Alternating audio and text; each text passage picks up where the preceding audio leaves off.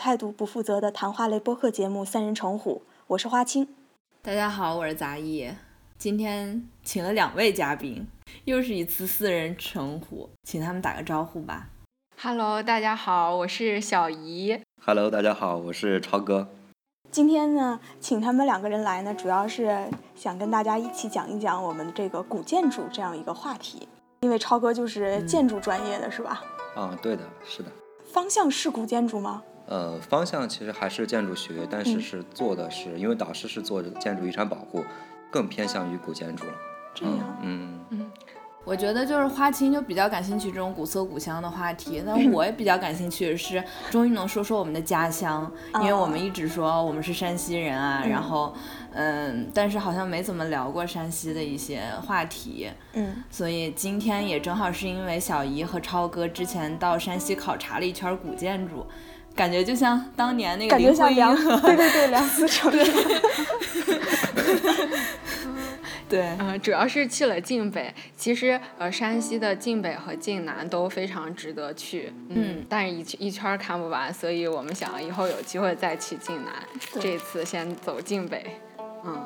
你你们是说讲一次这次的行程吗？啊，对，要不先说说你们为什么就比如说最开始为什么觉得要去山西考察古建筑？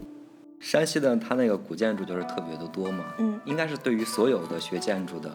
基本上山西就是，呃，那个圣地朝圣，嗯，所以就是基本上每个学建筑的，就是都会梦想着、梦寐以求的有一趟很美好的山西古建行。啊，这样对对，所以从很很早很早几年以前就想着去了。嗯嗯，它因为保存的比较好，因为现在是地上看山西，地下看陕西。地上文物就是山西就特别多的嘛，嗯，尤其是地上文物里面，就是古建筑这一块儿，就是不仅数量多，而且就是分量很大，地位很高，嗯，就是从现存的唐代以来的特别多。哦，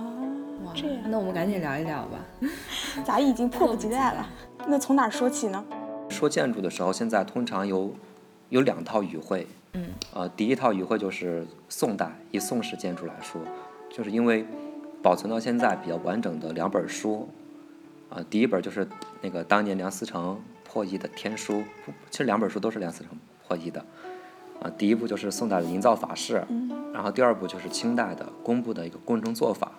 嗯，因为有这两本书，所以就给了我们两个体系，就是建筑的一个语汇，通常的描述什么元代以前的，都可能会用宋代的这套体系语汇来描述，后面明清的甚至。可能更多的是偏向于清代的这种做法，这两种体系就是给人的感觉是不一样的。就是说，我们说到宋代体系，就是前面这一块儿，它可能在做法上就是有一种那个摄人心魄的那种感觉，就就是因为它的比较豪放自由和当时的民族这个文化特色有关。唐代的叫西风残照、汉家陵阙这种，所以在做建筑的时候，你能感受到。这种一种外在外向的大气，当看到那个宋式的很灵秀的这种底蕴相结合，比如说你去看晋祠的圣母殿，你会觉得要婉转的很多，就是秀丽了很多。嗯。然后在这个同时期，像北方民族、少数民族辽金时期，他们又加入少数民族的粗犷豪迈在里面，所以有些做法就是呃就比较生猛吧。但是这种生猛，就是给人的震撼就是很强。等到元代的时候，就开始，因为处于这种两个文明的交汇，所以在做建筑的时候，既继承了又送来传过来的一套，然后又会按照自己的这种民族性格来处理。就在我们专业上，就会有一个减铸造和移铸造，就是动不动突然少了一根柱子，或者这根柱子就偏了，它就会追求不一样的空间效果。当然，这里面有有不合理的地方，不过也会有产生惊奇的地方。经过元这么一过渡，到了明的时候，继续就开始慢慢向定型走，一直走到清代的时候，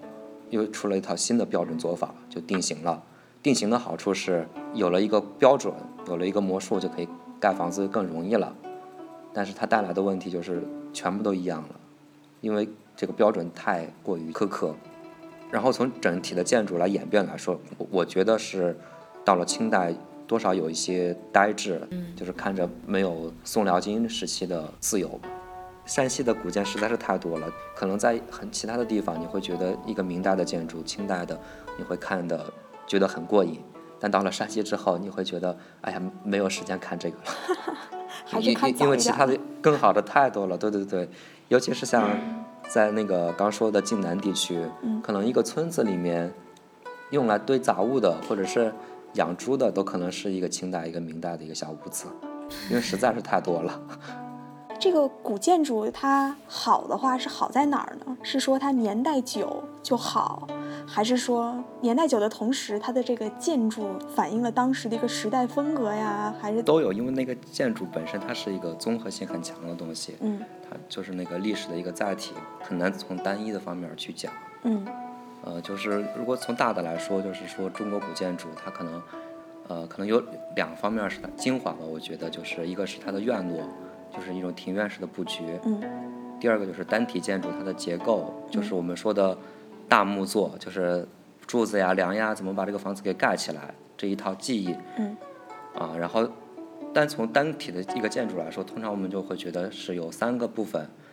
啊，比较好通俗的理解就是下面的一部分台阶，嗯就是我们可能会通过几个踏步上去，嗯然后就是一个屋子的一个主体叫屋身，可能是里面、就是我们平平常使用的房子，嗯，然后再上面一层就是呃屋顶这一层，嗯，就是由这个三个基本的基本的这三个单元来构成吧，嗯，呃，然后就是每一部分呢，它都可以做到，然后都有很多自己的构件儿或者是呃之类的东西组合在一起，就形成了一个整体的一个建筑。通常呢，我们就是看古建的时候，第一印象就是会你看过去，最吸引人的可能还是屋顶。嗯传统建筑的一个屋顶就是很有自己的特色，从汉代一直发展过来，各种屋顶的形式，就是特别的美。因为我们经常也会有很多摄影比赛呀，都会喜欢拍建筑的那个翘起来的勾。心斗角，对对对，我们说的是那个一角，嗯就是建筑的一角，就是特别的美，而且上面再配上一些小动物，一些 吻兽、吃吻、垂兽。嗯如果是在那种雾天或者是日出日落的时候拍起来，就特别有感觉。那这种古建筑大部分都是木质的吗？还是什么材质？传统建筑基本上就是木结构了，木体木结构体系，嗯。就是它分为很多，就是大木、小木、嗯。大木座、小木座、嗯。屋面的瓦座，嗯。还有包括一些采用石头的地方，比如说柱子下面有个柱础，嗯。就是垫在柱子上面的，嗯或者是台基、台座，哦比如说我们看，呃，有些建筑你可能就是走个三步台基就上去了，嗯。但是有些等级高的，比如说像太和殿呀这种，就会有一个很特别华丽的一个须弥座，嗯。嗯它的等级就很高了，嗯、然后这种就是石座，还有是彩画，不同颜色的漆彩画，各个时期的也不一样，嗯。呃，因为现存的来说，没有完整的从唐代保存下来的这种它的彩画，嗯。但是如果去看那个敦煌的上面的一些壁画，其实它的颜色也是特别的丰富，很大气。到宋代就开始慢慢变得婉约了，嗯然后经过元明的过渡，到清代就形成了一套呃比较标准的做法。基本上就是，所以整体来说还是以木为主，木结构为主，而且这个木结构也是最打动我的部分，就就像是搭积木一样，小时候玩积木，怎么把一个积木给搭起来。嗯同样一个建筑，你从外面看起来长得都差不多，但是内部的构造完全不一样。为什么外面看起来这么一样的东西，能用千万种方法在里面进行复杂的搭接起来？就是它本身的构造和这个木作的技艺，嗯就让我很痴迷，就是很喜欢去，就是去看呀，或者是去学、去画这些东西。哎，那咱们就是现在能看到的古建筑，最早可以就是追溯到大概什么时候呢？或者说什么年代之前的，就算是很久远的古建筑了。嗯，现在的话就是保存起来的最早的木结构的建筑，可能就是只能追溯到唐代了。嗯就是唐以前的就可能会留下一些实实质的，比如说汉代的墓，嗯，或者是其他的时期的一些那个佛塔，嗯但是是砖石结构的，包括桥梁，我们都知道那个隋代的赵州桥，这也是一个属于这一类别。但是真正的木结构的建筑，就是最早的都是唐代，目前来说就是只保留了四处唐代的木结构，啊山西有多少全在山西，啊，都在全。全在山西。嗯嗯哦，因为木结构的建筑应该是比较难保存的。嗯，是因为本身不是经过好几次灭法，啊、就是人为的对对对，人为的灭法，就是哦这是主要的，还包括一些呃战争、战乱，不过也有一些天灾，因为木建筑对于防火、雷电，就是真正能够保留千年下来，确实是很不容易。那你们这次看了哪些木建筑呢？对，嗯，我们这次其实如果作为朝圣的朝圣之路的话，肯定是就是首先去看唐代的，嗯四处唐代的，就我们只去了看了一处，就是也就是规模最大。它虽然不是最早的，最早的是那个五台山，在五台县的南禅寺哦大殿嗯啊，但是它的规模很小，很偏。嗯然后我们去了另外一个地方，就是佛光寺。啊，在哪里啊？佛光寺也是在那个五台窦村。呃，当年梁思成他是在敦煌的一个壁画里边看到了有一个壁画上面描绘的就是五台山这一块儿，然后就写到了佛光真容禅寺这个地方，然后他就是按照这个壁画上面描绘，他就想那一定五台山这块儿有这个寺。然后他就去这边儿找，就不停的去问，呃，那些当地的乡亲，嗯，然后就终于听说了这个地方，但是那个是在山里边，呃，路也不通，然后就请请当地的人带他们去，然后他们就是骑着毛驴到了这里的。嗯，我们当时去的时候呢，也是呃非常感慨，哇，这是真是有有赖于它在深山里边儿才保存下来了，嗯嗯。哦，讲一点，呃，什么文物级别和旅游景点级别这个问题，就是，嗯，像同是旅游景点的话，这个如果从文物价值来讲，那个佛光寺的文物价值特别高嘛，因为它是，呃，现存呃规模最大、最完整的一个唐代建筑，嗯，但是它的呃旅游级别就是旅游评级可能只是，呃，二 A、三 A 级的嘛，你有印象吗？就不高，嗯反正不是最高的五那就没有，对对对对，就是门票可能只有十门票十五，门票十五块钱，嗯啊，然后学生半价就只要七块五，嗯但是与此相呃与此相比，呃，在那个呃云冈石窟，嗯门票全价要一百二十块钱，嗯这就涉及到那个旅游景区跟文物的差别。就是像这个佛光寺，它的文物价值很高，但是因为它交通非常不便，嗯而且它周围没有别的地方了，它就只是一个孤立的景点，嗯所以它的旅游价值低，但是它的文物价值很高。嗯那个云冈石窟，它经过了耿师长的改造，就是在外面又建了一大片新的景区，嗯而且交通也很方便，所以它的级别就很高。嗯，但是这也是一种幸运，就是你想，凡是什么呃兵马俑啦，这这些就是特别特别著名的五星景点，就是它名气大，就意味着它呃也遭到的破坏也比较多，也比较不容易保存。但是这个佛光寺就是，嗯、人迹罕至，所以它才保存了下来。嗯嗯嗯，嗯，所以当年，嗯，据说林徽因她有远视眼，然后呃，他看到了一根上面的梁上面写着太搞笑了。呃，对，什么唐呃宁玉公主女弟子什么，就是说他这个店的主人是一个女弟子，是一位公主。他捐建的这个啊、然后呢，再结合他们根据嗯这个建筑的结构形制，就是斗拱的样子啊什么的，就最后断定啊，那它确实是。唐代的，嗯，就是它的规模真的很大吗？就你们当时去看，就是我们说一个古建筑给人的一个感觉，它不仅仅是一个体量的问题，就其实这也是一种中国的智慧吧。如果你去看那个西方的教堂，哥特教堂，嗯就是特别的高，接近上帝，一种高耸的，但是中国传统建筑并没有那么高，它给人的震撼的力量也有很多方面，比如说比例啊，它的尺度的对比，还有屋面的形式。啊，去到那个唐代的那个佛光寺的面前的时候，嗯。首先第第一感觉你会觉得你会被它给盖住了，因为它的屋面伸出了特别远，特别远，就是浑厚、简朴、浑厚，一种唐代的大气，就是它它不需要一个体量上的很大，它就是就在那儿，你站在它面前就会被震撼到，其实我们都去之前都会看过很多照片的，图也都画过很多了，但是就是你不管看过照片还是画图怎么样，当你去到现场的时候，办法，嗯，对对对对，那个感觉是那种感感觉觉是完全不一样的。嗯，那你们这次就是转这一圈儿，有去那个应县木塔吗？我觉得我对这个还挺有执念的，因为就是小学的时候那个课本里面，当时有专门提，就说这个应县木塔有多么多么好，好像全木结构，然后年代非常久远，全国怎么怎么样，好像有这样一个说法在，不知道是不是这样的。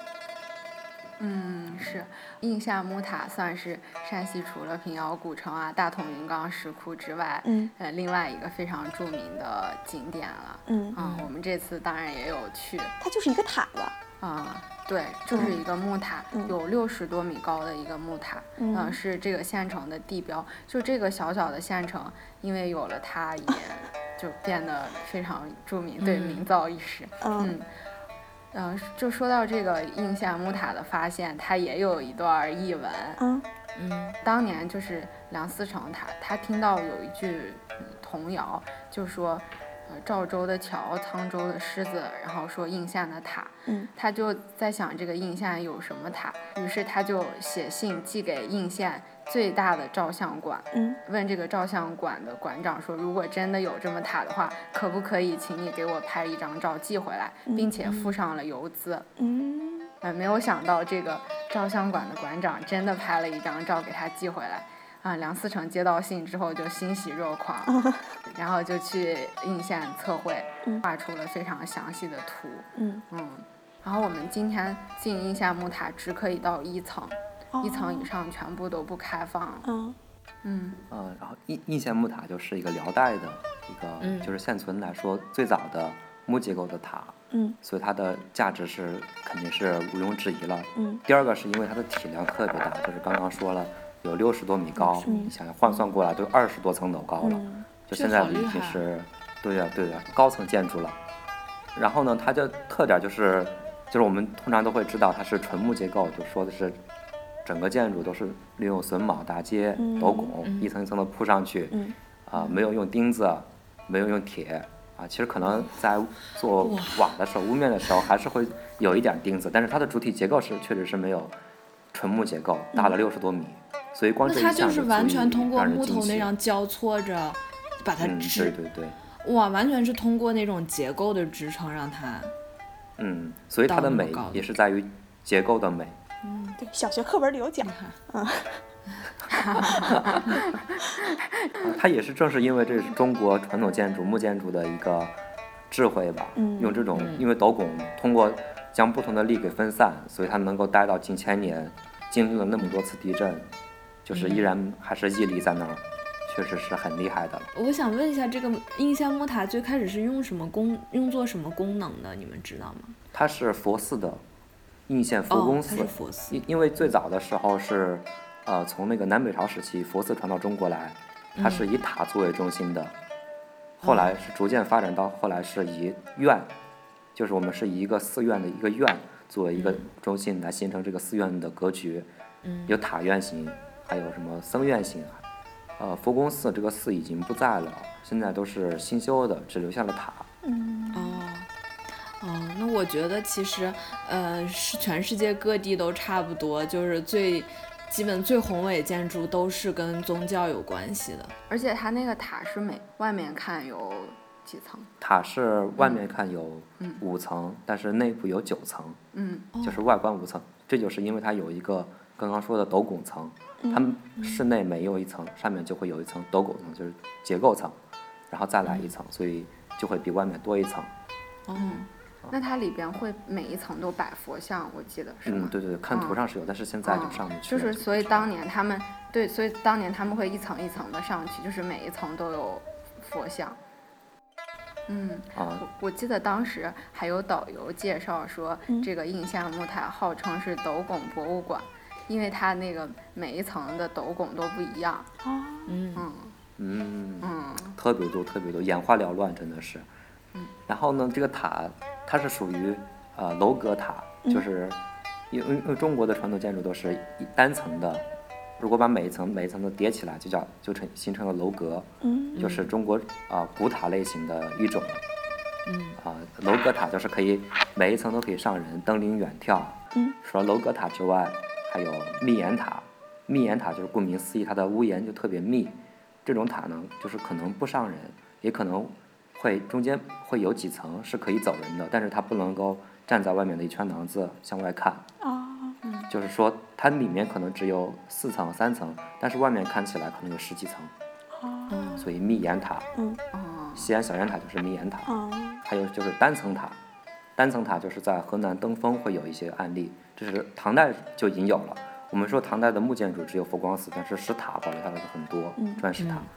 然后另外一类就是等到呃元代的时候，就是因为开始民族政策之后，就有了喇嘛塔，比如说北京的哦妙音寺的白塔，哦啊，这就属于喇嘛塔。再往后到了明代的时候，就有还有一类就叫做金刚宝座塔，也是在北京，它是有一个底座，然后上面就会有很多小塔伸出来。所以这五类塔，也就是中国古建筑里面的，就是这个大乘佛教里面的一类，就是哦这这一支派里面的五个典型塔。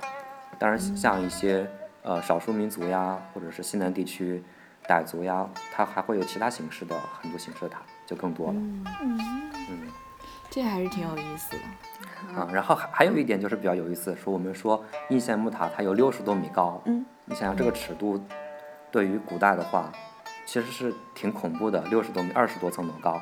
摩天大啊、楼，但是我们会从远嗯处看的时候，你会并不觉得它是一种就是拒人之外很排斥的感觉，你会觉得它是还是有有亲切感在里面的，是因为它虽然高有六十多米，但是它的最下面的它的底座可能就是宽度来说，可能也有将近三十米，所以整体的比例来说是一个一比二的比例，不会特别的生硬。所以它的这个智慧就是在于一个巨大的体量，但是它通过在设计的时候，通过宽和高的比，会让你形成一种亲切感。当你站在远处的时候，你觉得它是一个亲切的塔；走近之后，你会被它震撼。所以这种尺度的对比，在于古建筑欣赏中是很重要的一点儿。就是和它相反的运用相反的，就是浑圆的悬空寺。嗯，当我们站在远处看悬空寺的时候，会觉得哇，它好厉害，那么细的小柱子悬在半山中。但是当你走近它的时候，你会觉得它的栈道也很小，门也很小，都尺度都特别亲切。所以这是两种两种感觉，一种是像木塔一样，一种是像悬空寺一样，完全是通过尺度的对比，能够给人带来不一样的体验。嗯，这么一说，我觉得的确是，西方那些哥特式好像它虽然很高，但是很窄很细，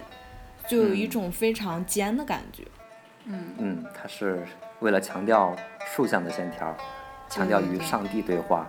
将所有的意志都引向上帝，引向天国。同样是和天对话，你看我们的天坛就是没有那么高的，它会反复的运用九。还有说说圆形，就是呃，又因为是它是天坛嘛，所以它又采用了圆形，跟啊、呃其他的故宫里边举行的就不一样。啊、这样就是呃，既突出了皇帝还是我们人间最高的，但是呢，呃，但是它又不能高过天，所以呢，天坛就用了一个圆形的，就区分开来。嗯嗯嗯，哎，应县木塔应该也是圆的吧？就大部分建筑那种它是什么塔状的，它有八边形，好像底层底层还有十二边形。哦，塔中一般是没有很少有圆，基本没有圆形吧，可能正方形、就是六边形、多边形八边形、十二边形这种，嗯，用圆的时候其实是很慎重的。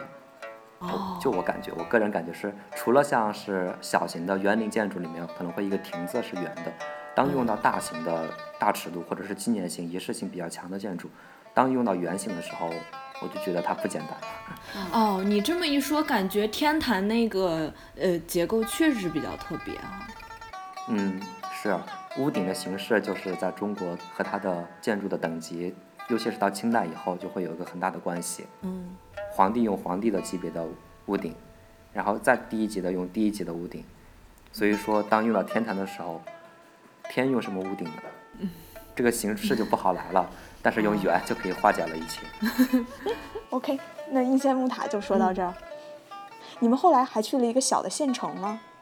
嗯，就是代县，我不知道你们听没听说过。反正作为一个山西人，我之前几乎对这个县名没有印象。哪个代啊？呃，你看，对吧？嗯，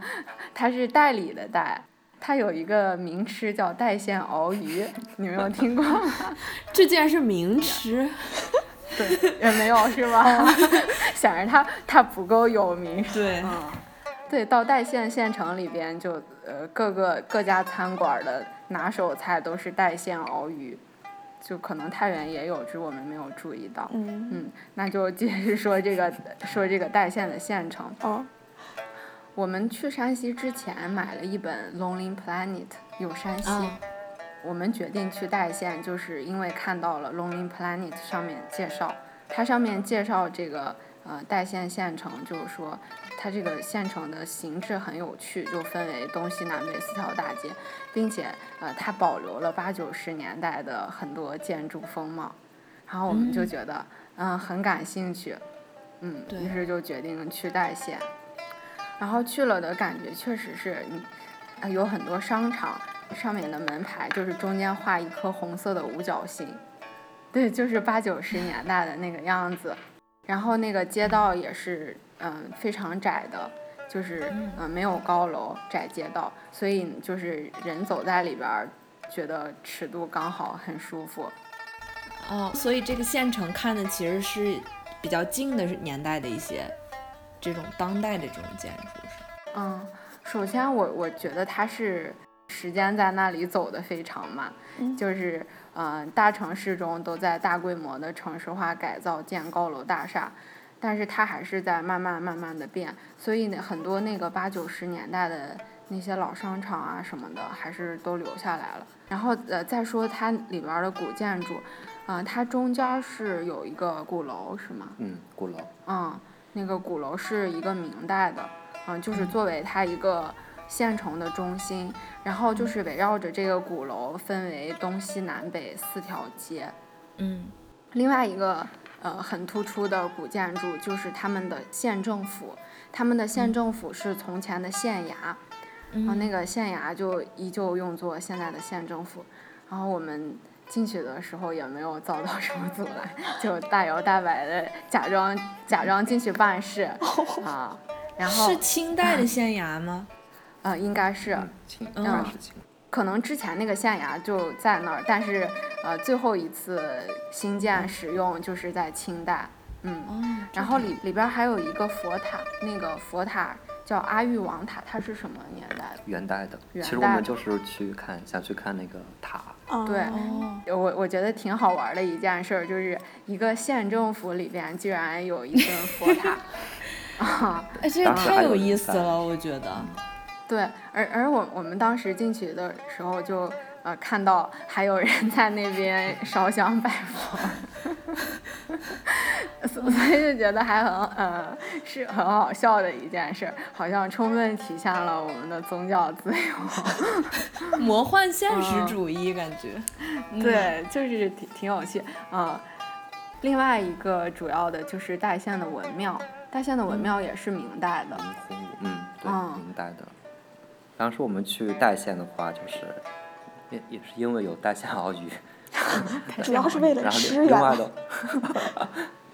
啊，因因为当时我们在那个 LP 这本书上看到了一句话，就是说，呃，当年梁思成在山西的时候，好像是三七年的时候去考察了一次，当时他到了代县之后，他觉得这个县小县城规划的极好，他就这写了这句话，但是因为后来就是七七事变了之后。并没有深入的对代县进行考察，所以就是因为了这句话，就是就是勾起了我们的好奇心，我们就想去看一看这个北方的一个很普通的一个小城是怎么规划的很好。对。啊，然后就踏上了去代县的这个旅途。啊，去了之后就是收获确实很多，就是刚说的这几个建筑质量都是很高的。然后另外的话，它的城市，因为我觉得就是很多小城。大的格局因为都毁了很多，但是还有很多，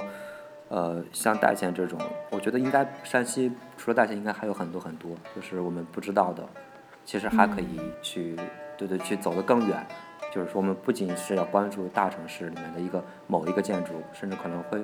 是不是要去到一个小村子里，去一个啊、一个小镇，应该会有对对，应该会有很多更大的收获。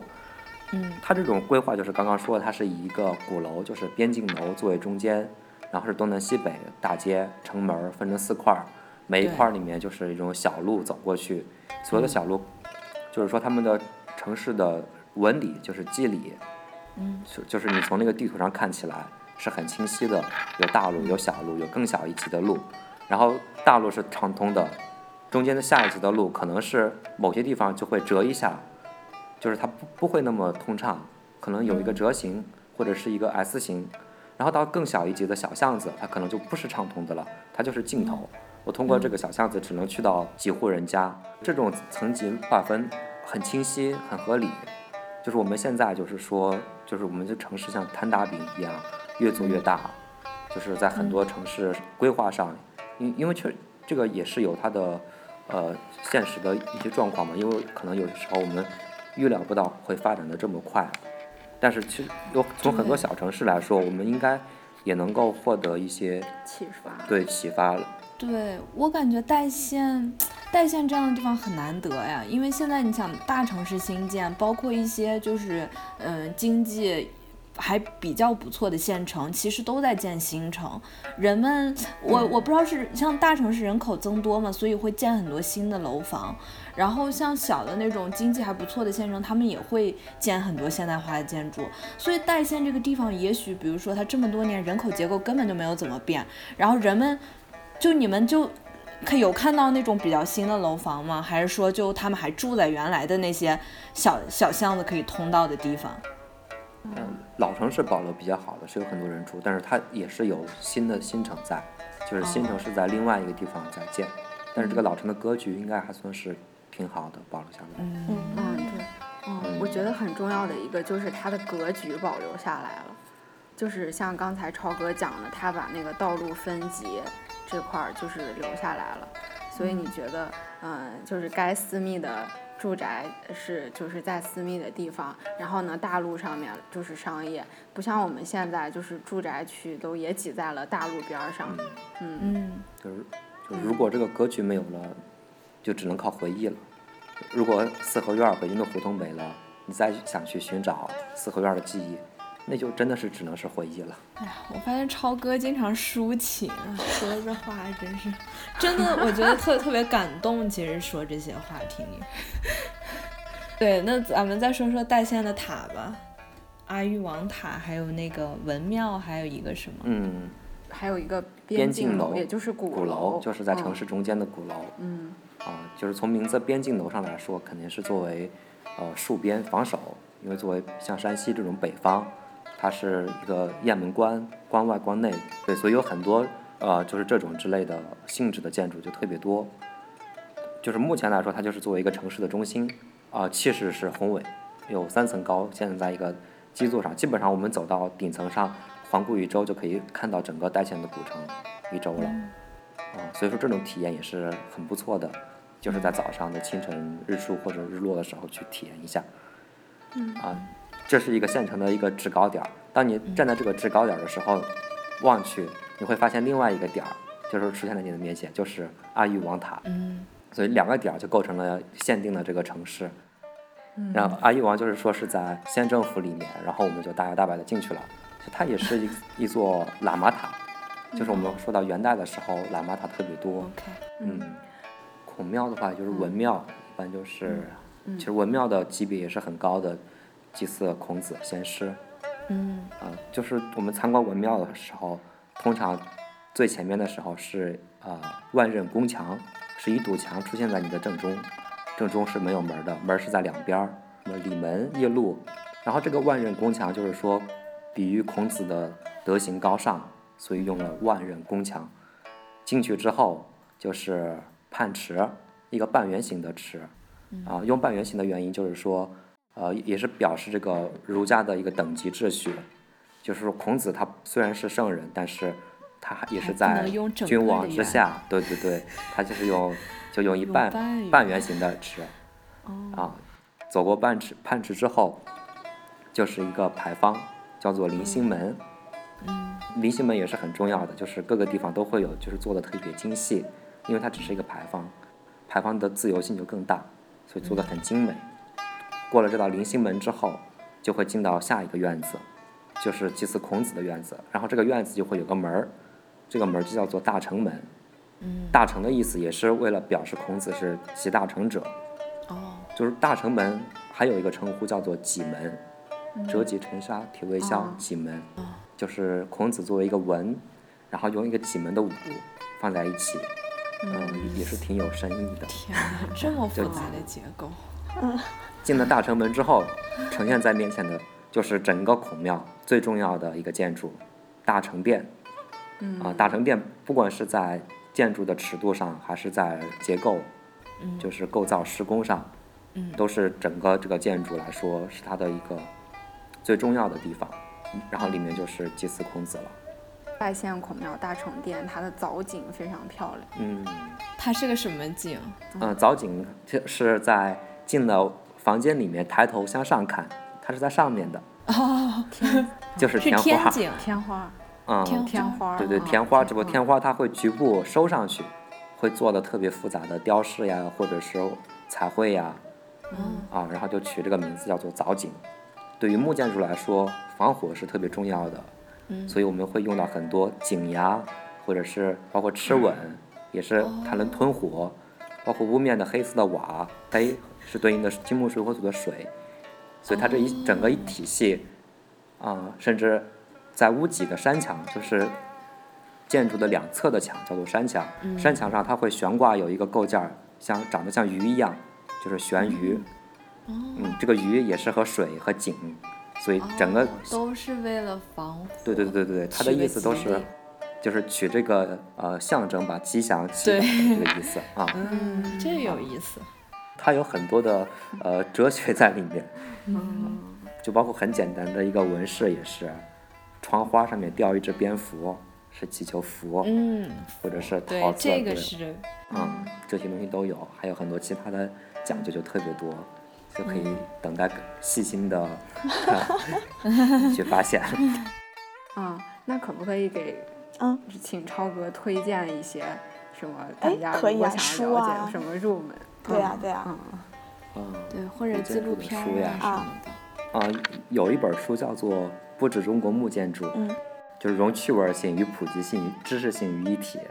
啊，就是里面的排版、插图都是挺有意思的。我自己看到的有一个台湾的建筑师叫汉堡德，嗯嗯，他写过一些普及古建筑知识的书，就是可以也可以看一些他的书。嗯。嗯，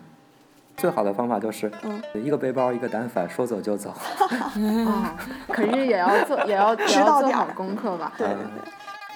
之前我经常就是听《锵锵三人行》嘛，一个凤凰卫视的一个节目，嗯，然后他们里面就总是说这个，说中国这个嗯城市缺少一种城市的美。就刚刚你们在提代县的时候，其实我就在想这件事儿。你想，因为古罗马，呃，就就是比如说罗马、意大利这种地方，欧洲很多城市，它都保存着就很久很久以前的建筑，然后人们就在这些建筑里面生活，而且那些建筑本身他们就觉得它很美，所以你每天生活在这个城市，然后它带着那个城市特有的那种。很嗯，就是非常漂亮的建筑，你你就能够感觉到那种文化就生活在你你的这个城市里。但是中国好多城市，就是像你们之前说，也有就因为可能人为的破坏呀，或者是因为各种其他奇怪的原因，就我们现在其实城市里面建筑是毫无风格的，就是他们经常会骂，就是说我们这个城市现在就是毫无美感。就是我想问，就是你们在代县，比如说在你们在那儿走的时候，你们觉得美吗？就是或者当你们看到这些古建筑的时候，你们觉得就真的很美吗？是，我就觉得，呃，就是太原，因为现在城市化改造的话，就已经没有看不到从前古代建筑的样子了。但是呢，呃、我原来读大学在成都，它有武侯祠和杜甫草堂，啊，这这就是一个城市的地标，就是你每天都会从它的身旁经过，然后你觉得哇，这这是你自己生活的一部分，确实是很有影响。然后到了代仙也是这样，就是那些什么明代的文庙啦、鼓楼啊，它就是在你的生活中。嗯，我觉得它给我们的感受跟那个高楼大厦给我们的感受不一样。我觉得长期就是在这样的生活中，你你真的会受到熏陶，就是人也会变得。那生活节奏慢一点啊，然后脾气也会 好一些，嗯，然后对待人也会友善，对，就觉得人真的会变得很美。就是当然，《锵锵三人行》里面就总说说为什么你说欧洲很多巴黎啊、伦敦这些地方会变成时尚之都，他们做出来的衣服也好看，就是各种审美啊什么，你都觉得在一个另外一个层次上。而你说中国现在很多时候人们就生活在一大堆。就是奇奇怪怪的建筑，真的是现在真的是奇奇怪怪的建筑，就是北京，我不知道你们怎么看，就是那个大裤衩啊，还有那种各种，就是乱七八糟建筑，它怼在一个城市里，然后它没有它没有历史，所以人们造成人们的审美也非常古怪，就是 走在路上，我觉得经常就是有那种乡村非主流的感觉。我想到一个电影儿，叫《背靠背脸对脸》，拍的九十年代的事儿。这个事儿就发生在一个县里的文化局，然后那个文化局的所在地就是从前的县衙，然后我就想到八九十年代有很多古建筑没有拆，比如说这种县衙，它就依旧在使用，就当什么呃文化局啦，反正什么当什么事业单位。然后我觉得如果你能够真的使用这些古建筑的话，也是另外一种保护。山西省政府。对，省政府也是阎锡山原来的那个，是吧？嗯，对，就是你在用它的时候，你肯定会保护它。而且我觉得有人在里边，就是那个建筑也像有生命一样，它是一直有活力的。如果你把它当成一个文物，然后只是供人参观，反而就是觉得它了无生气，而而且可能会坏得更快，就是像那个烂尾楼的那种感觉一样，就是你不管它了，它就它就坏掉了。我就是很多寺庙，我现在出去也觉得，嗯，就是你不仅是让呃要当要当旅游景点，还要继续让它发挥宗教功能，就是大家都可以来烧香拜佛啊什么的。如果你禁止宗教活动的话，那这个庙也变得没有生命力了。就觉得那些神明也会很寂寞。对对对，你说的对呢。就是如果这个寺庙有时候它还在焚香啊什么的，进去好像这个它也有灵魂似的，就能感到那种氛宗教的氛围在这个建筑里。而且这个也需要更多的人来，就是这个保护古建筑，保护这个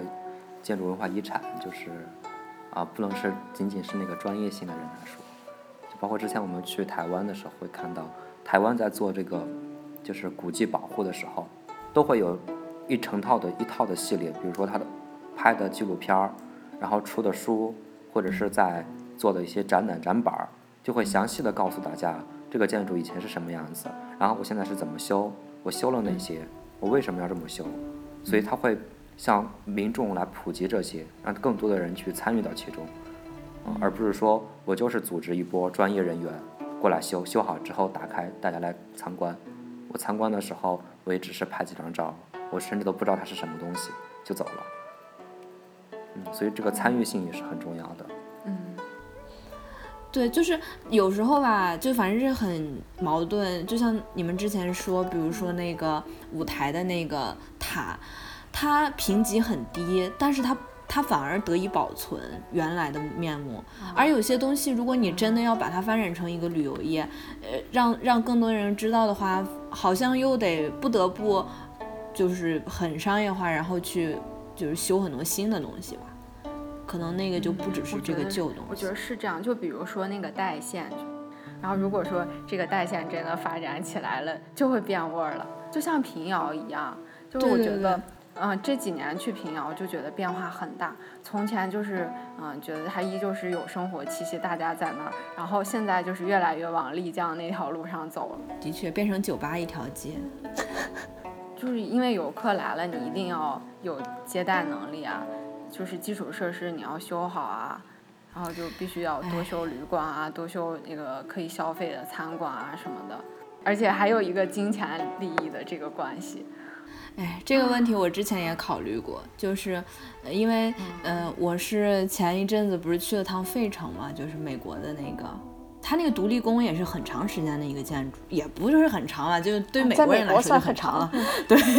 他们的历史遗迹，它那个就是每天是限人数的，但是我在反思，很多时候我们国家的这些景点啊，它不限人数。你想嘛，人家当年修一个园林，修一个王家大院，修一个那个，比如说应县木塔，是为了当地的人，可能或者就是很少，它是供给很少的人来享受的一个东西，他没有准备接受黄金周的游客，对吧？你说现在可能几万个人涌到一个苏州园林里去，本来你看的是景色，现在看的全都是人头，为什么我们的建筑不可以说限制人数呢？或者是就是这个收钱的这个人觉得？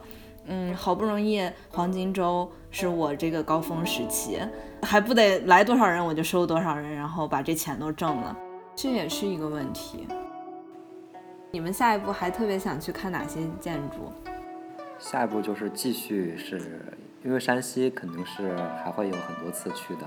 现在只是晋北一片儿，其实晋南、晋西南那那部分还有很多特别特别多的，包括晋西南的元代的建筑，他们的壁画。因为我们今天只是说到建筑，其实和古建联系在一起的壁画、雕塑，它们同样是特别的精彩。这些东西值得去看的还有特别多，甚至这都不是说用几次可以表述的清楚，就可能是一路走下去。我觉得我的兴趣点现在就是县城。嗯啊，比如说像现在在北京嘛，就想要去一些北京周围和河北的县城。嗯。就觉得县城里，一个是生活节奏很慢，从旅游的角度来说，你就觉得是比较舒服，嗯，而且那个县城里真的会留下很多不为人知的宝贝，就不像外面旅游宣传的那些什么四 A 五 A 景点，他们文物价值比较高，但是因为交通不发达，然后呃基础设施不完善，他们的旅游价值不高，可是这恰恰呃是一个好机会。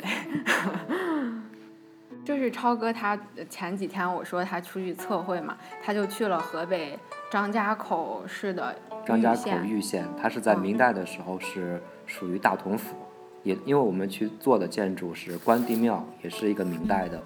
如果从时代来说，那个时期它是属于归山西，所以同样可以认为是山西古建筑。啊，然后那个县城的玉县的县城来说，它也是特别的呃精彩，尤其是像。北京这种雾霾天的时候，你去到玉县，啊，就是天气好，阳光，对，阳光，黄土地，然后玉米地，一片金黄。嗯，啊，再配上古建筑，因为它是国宝，就是国家级别的重点文物保护单位，都已经有二十多处，是全国最多的。啊，所以说就是特别的精彩，你可以不停的看，然后沿着就是没有那么嘈杂的小的小路。呼吸着凉爽的秋天的空气，就这么一路走下去。对，我觉得听超哥讲的特别有画面感。嗯，然后我们也为这个山西旅游业做一份贡献，就是欢迎大家到山西来。对，人说山西好风光嘛，不仅有自然风光，其实现在人文风光更是很重要。而且其实离北京也很近，很方便呀，坐动车就能到。真是开始做广告了，是是是，嗯 嗯，OK，那我们这期节目就到这里。哎，对，然后也给我们自己做个广告，欢迎大家关注我们的微信号，微信呃三人成虎 FM。那非常荣幸参加三人成虎节目，谢谢华清，谢谢达意。哎呀，谢谢谢谢。我觉得今天就你们，对你们可能没有聊尽兴，下次我们可以再聊一些别的。或者等你们去到别的地方，就是有一些想法，以后我们还是多多交流。嗯，好的，好的，好的，嗯，那就这样，拜拜。嗯，好，拜拜。好，拜拜，下次再见。